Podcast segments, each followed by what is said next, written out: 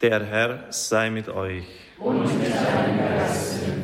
Aus dem heiligen Evangelium nach Lukas. Sei dir, o Herr.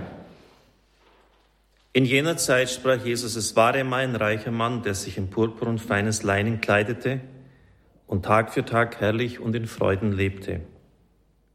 Vor der Tür des Reichen aber lag ein armer Mann namens Lazarus, dessen Leib voll Geschwüre war.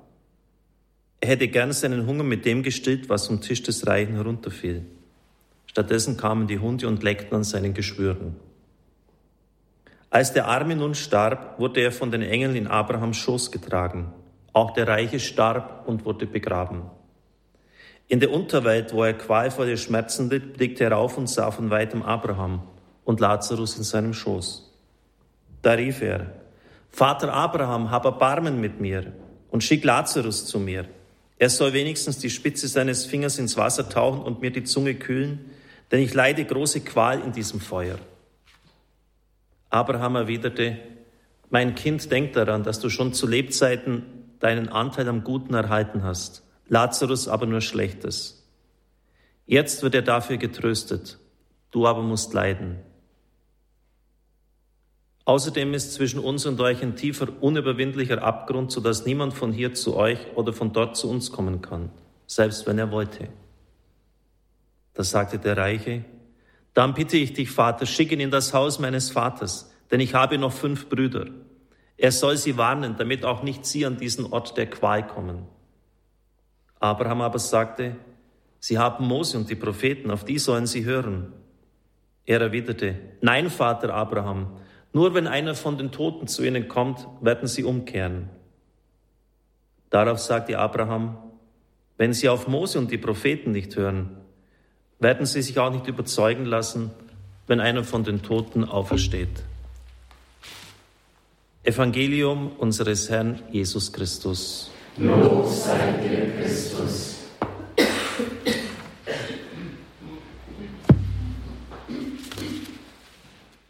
Liebe Brüder und Schwestern im Herrn, liebe Gemeinde,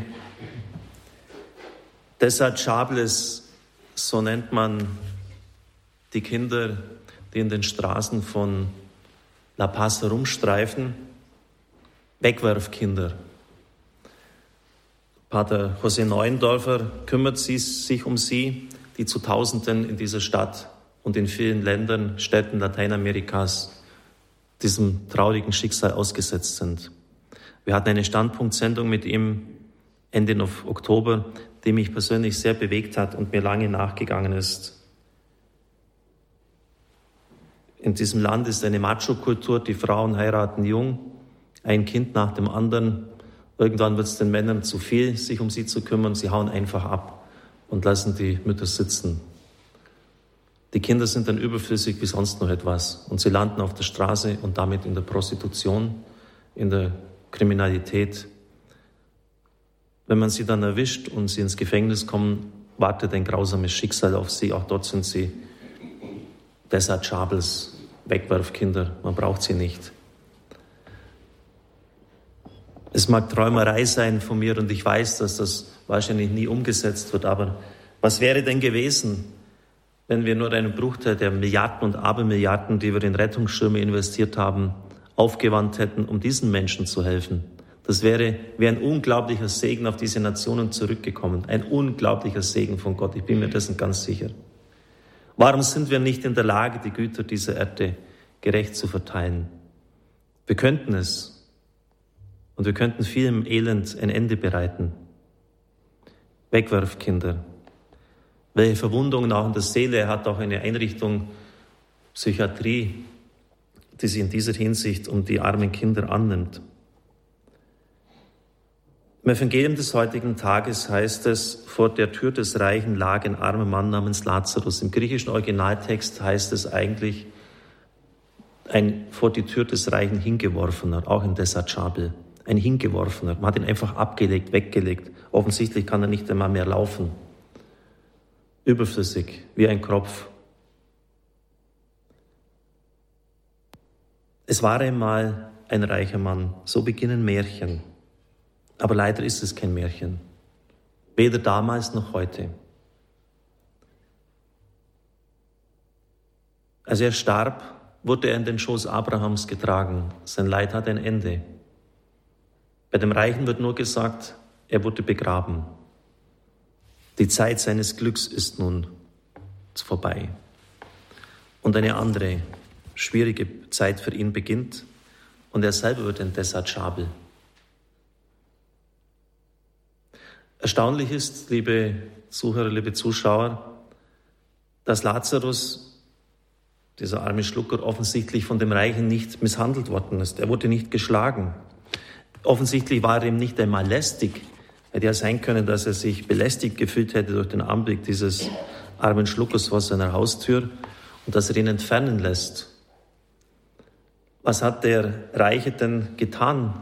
Nichts. Und genau das ist das Problem. Er hat gar nichts getan. Im Jakobusbrief heißt es, wer das Gute tun könnte und es nicht tut, sündigt. In der Gewissenserforschung bei der Heiligen Messe, die wir routinemäßig herunterbeten, heißt es, ich habe gesündigt durch Unterlassung des Guten, ich habe Gutes nicht getan. An erster Stelle steht das. Und dementsprechend muss es auch gewertet werden und will es gewertet werden. Denken wir an das Endgericht. Ich war hungrig, ich war nackt, ich war durstig, ich war fremd, ich war obdachlos, ich war im Gefängnis. Und dann heißt es siebenmal hintereinander, du hast nicht, du hast nicht, du hast nicht, du hast nicht. Du hast einfach nicht getan, Freund. Das Elend des anderen war dir schlichtweg egal. Hauptsache deine eigene Umwelt stimmt. Und das entscheidet über die Ewigkeit. Denken wir auch an das Gleichnis vom barmherzigen Samariter. Das hat eine starke antiklerikale Spitze, denn ausgerechnet Priester und Leviten sind es, die vorbeigehen. Er sah ihn und ging vorüber. Auch wieder im griechischen Text heißt es, er wich aus. Das heißt, er lag offensichtlich mitten im Weg, wo sie ihn zusammengeschlagen haben, aber er wich aus. Der wäre über den gestolpert, aber dem fiel es nicht ein, sich um den zu kümmern.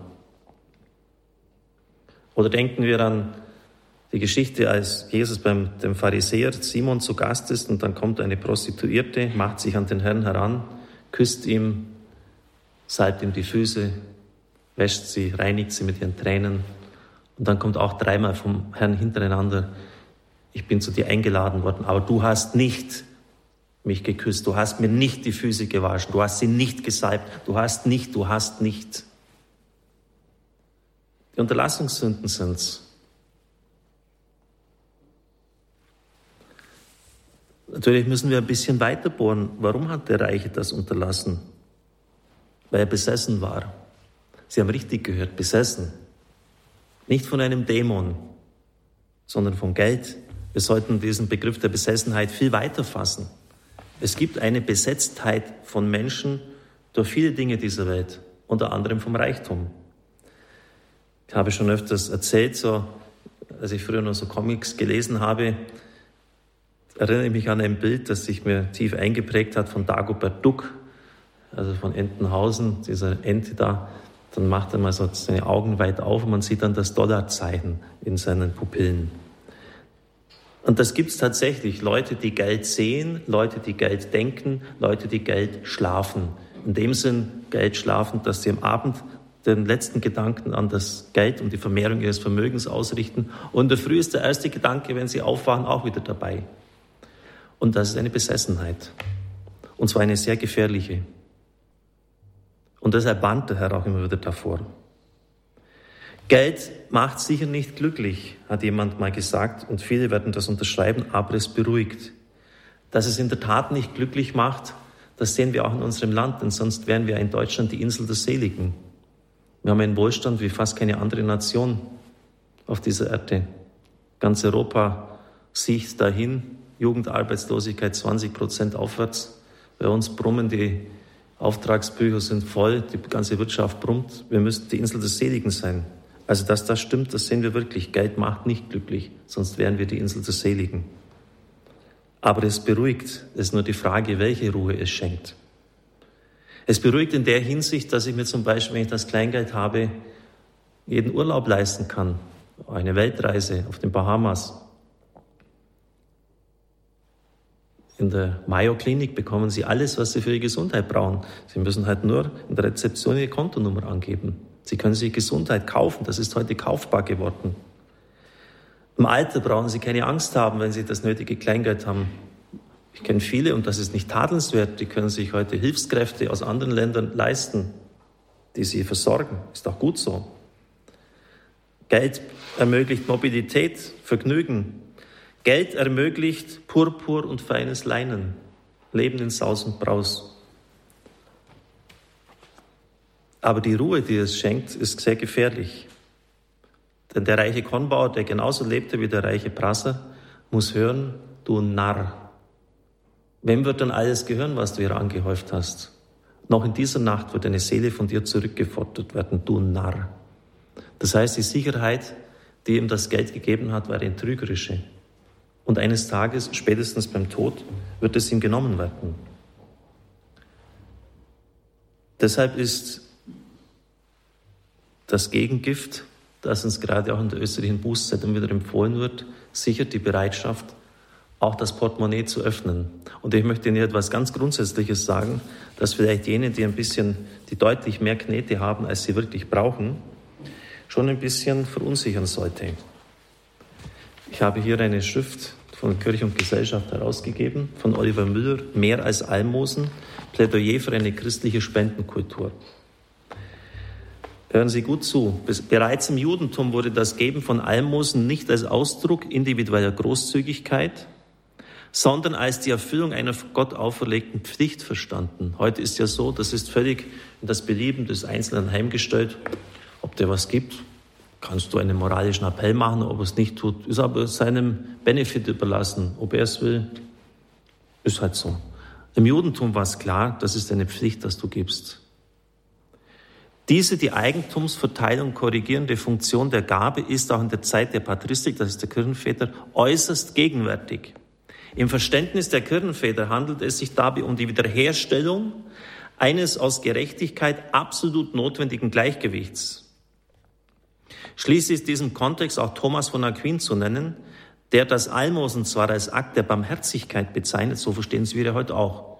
Ein Akt der Barmherzigkeit, den tun kannst oder nicht. Thomas von Aquin sagt, Almosen geben muss erörtert werden im Bereich der Gerechtigkeit. Das heißt, es ist eine Verpflichtung. Im breiten kirchlichen Bewusstsein verflüchtigte sich dieser Aspekt total. Heute. Aber in der frühen Christenheit, im Judentum war es nicht so. Man hat gewusst, es ist eine Pflicht. Es ist ein Du musst für den, der den Glauben ernst nimmt. Und in diesem Zusammenhang lasse ich immer gerne, schicke ich immer den großen Theologen Klaus Berger an die Front, der in seinem Bestseller Jesus geschrieben hat, kein Glaube wird dich retten, wenn du das Portemonnaie zuhältst. Denn Gott hat sich ein Volk geschaffen und nicht lauter kleine Privatbankiers. Ein Volk, in dem es darauf ankommt, dass wir glaubwürdig sind und Brücken bauen. Zuerst und vor allem mit Geld. Wenn wir den Geldbeutel öffnen, wird unser Herz, das der Herr eigentlich will, gleich hinterher eilen. Theologiestudenten haben an dieser Stelle neuerlich heftig protestiert und gesagt, man kann doch Beziehungen nicht mit Geld kaufen. Eine Antwort, Womit denn sonst, wenn die Hälfte der Welt am Verhungern ist? Womit denn sonst? Da können wir nicht von edlen und hochgeistigen Beziehungen reden, sondern wir müssen zunächst einmal geben und übrigens auch nehmen. Daher betont das neue Spendenmarketing nicht das Elend der Verhungernden, sondern die Würde der Menschen, mit denen wir in Tausch treten. Es genügt nicht, hier und da etwas abzudrücken, was man in der Monatsbilanz spürt. Wir sollten sogar hingehen und vor Ort teilend leben. Manchmal kann ich sogar meinen Beruf als Neutestamentler so auffassen, dorthin zu gehen, wo das Christentum am Ende ist. Das heißt, in die Glaubenskrise junger Theologen. Hochinteressant, oder?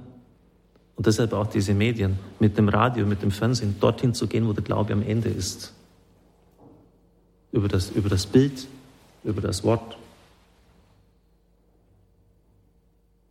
Nur eines ist uns heilig, so fährt Berger weiter fort, das Portemonnaie. Wir tragen es direkt neben dem Herzen. Es ist uns heilig und ganz lieb. Niemand darf uns ans Geld gehen, denn da könnten wir ja werkgerecht genannt werden.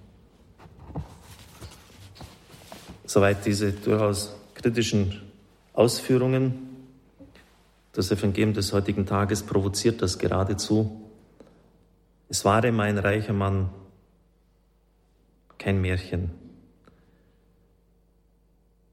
Es liegt auch wesentlich in unserer Hand, diese Situation zu ändern.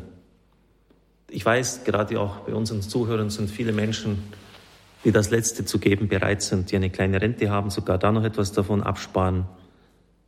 Und ich möchte Ihnen danken, dass Sie es tun, einfach ein ganz herzliches Vergelt's Gott sagen. Aber ich kenne auch viele Leute, die richtig, richtig reich sind. Und das können Sie mir glauben.